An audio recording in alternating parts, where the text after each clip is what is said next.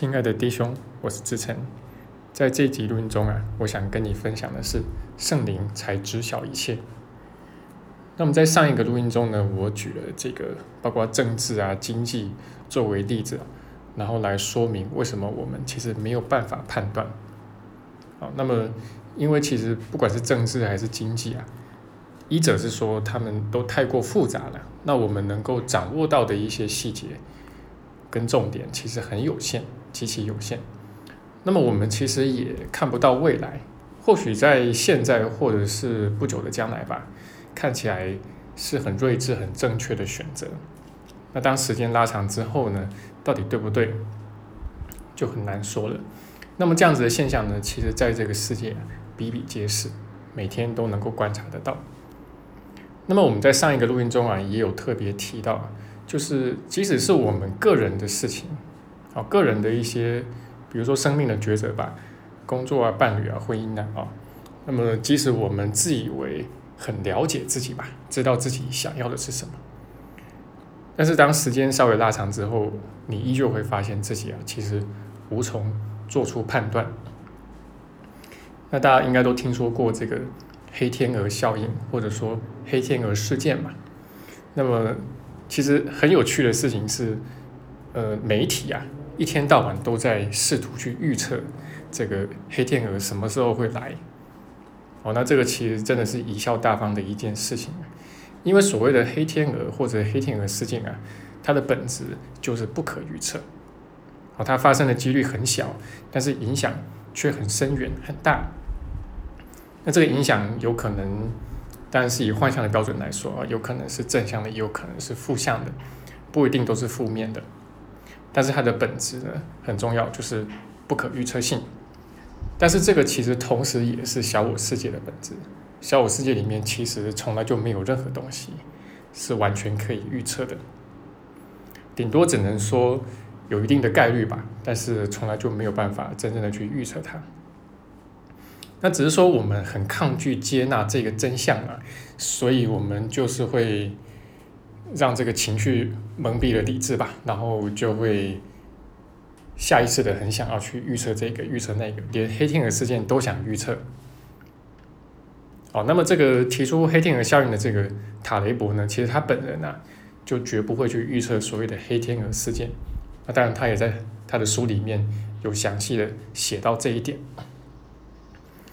那么他在他的书里面呢，也就是那本著名的黑天鹅效应呢，他其实也有提到。就说这个个人生命中的一些重要节点，比如说我们刚才提到的这个，像是工作啊、婚姻啊、伴侣啊、家庭啊等等吧。好，那这些呢，其实你仔细去回顾啊，诶，往往也是受制于黑天鹅事件的影响。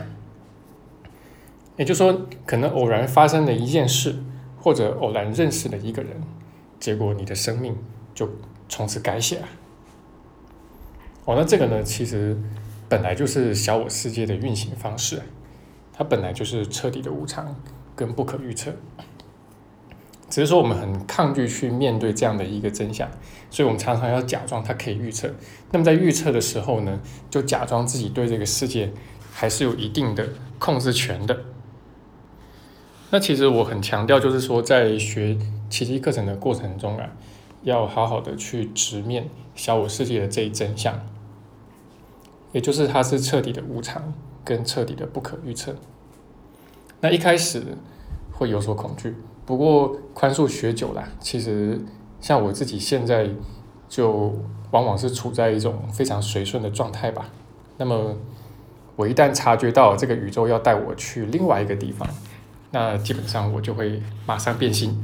然后整装上路。那通常啊也都会。遇到一些意想不到的风景吧。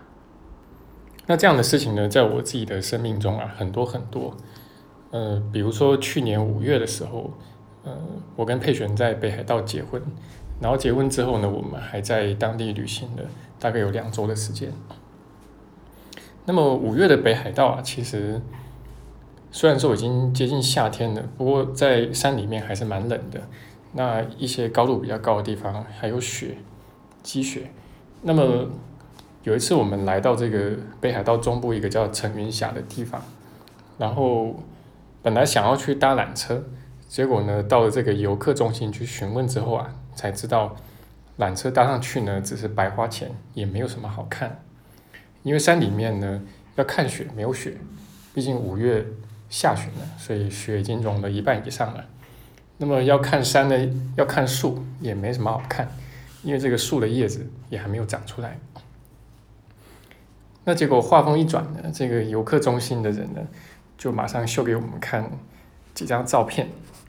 那这个地方叫龙上，呃，三点水，然后右边一个龙凤的龙，龙上，其实就在陈云峡不是很远的一个地方，一个小镇。那刚巧就在前两天，有个镇上的这个地上的那些粉红色的知音啊，就开了满坑满谷了。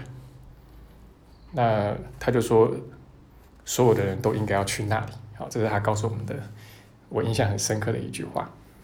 那么我马上 sense 到什么东西啊，马上嗅到了那个味道，也就是宇宙要我转弯了，所以我就当机立断，随即呢就放弃了隔天在当地的行程，就也不搭缆车了，就直接把行囊收一收啊，就隔天就上车，直接到那个地方去。那果然呢，呃，开了满山遍野的都是知音，非常的美，在那边拍了很多的照片。那后来回来之后呢，呃，有些同学还跟我分享说，啊以前刻意到北海道那个地方要去看知音，也没有看到，因为这个知音啊，跟樱花一样，都很难捕捉的，非常无常吧。那其实类似的一些体验，在我自己的生命中多不胜数了，特别是这几年，就是奇迹课程学的比较透彻了，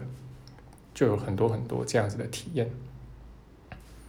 那包括我自己在大陆带游学的时候啊，其实类似的体验也不少见。那不过讲到游学啊，呃，最近这个还没开放啊，所以这个游学还暂且不能举办。啊，那因为也无法预测什么时候开放啊，对，又来了，不可预测啊，所以我们就先把这个年底要在台湾办的工作坊提前到七月的十一号、十二号这个周末，我们先在台北举办工作坊。那么这次工作坊的这个主题呢是宇宙人生，基本上就是谈很大的，也谈很小的。那么这个大的就是谈到宇宙时空啊，谈到什么是永恒，什么是断轮回啊，什么是回归天赋啊，什么是宇宙的剧本。那么也谈到小的，就是我们在人生中遇到的种种抉择，然后特别是一些两难的情境。该怎么去做这个抉择？我们会在工作坊上面详细的跟大家聊一聊。那么我们这次工作坊的这个早鸟优惠是到六月底，如果有兴趣的话，再请把握机会。好，那这就是今天的录音分享，很希望对你的学习有所帮助。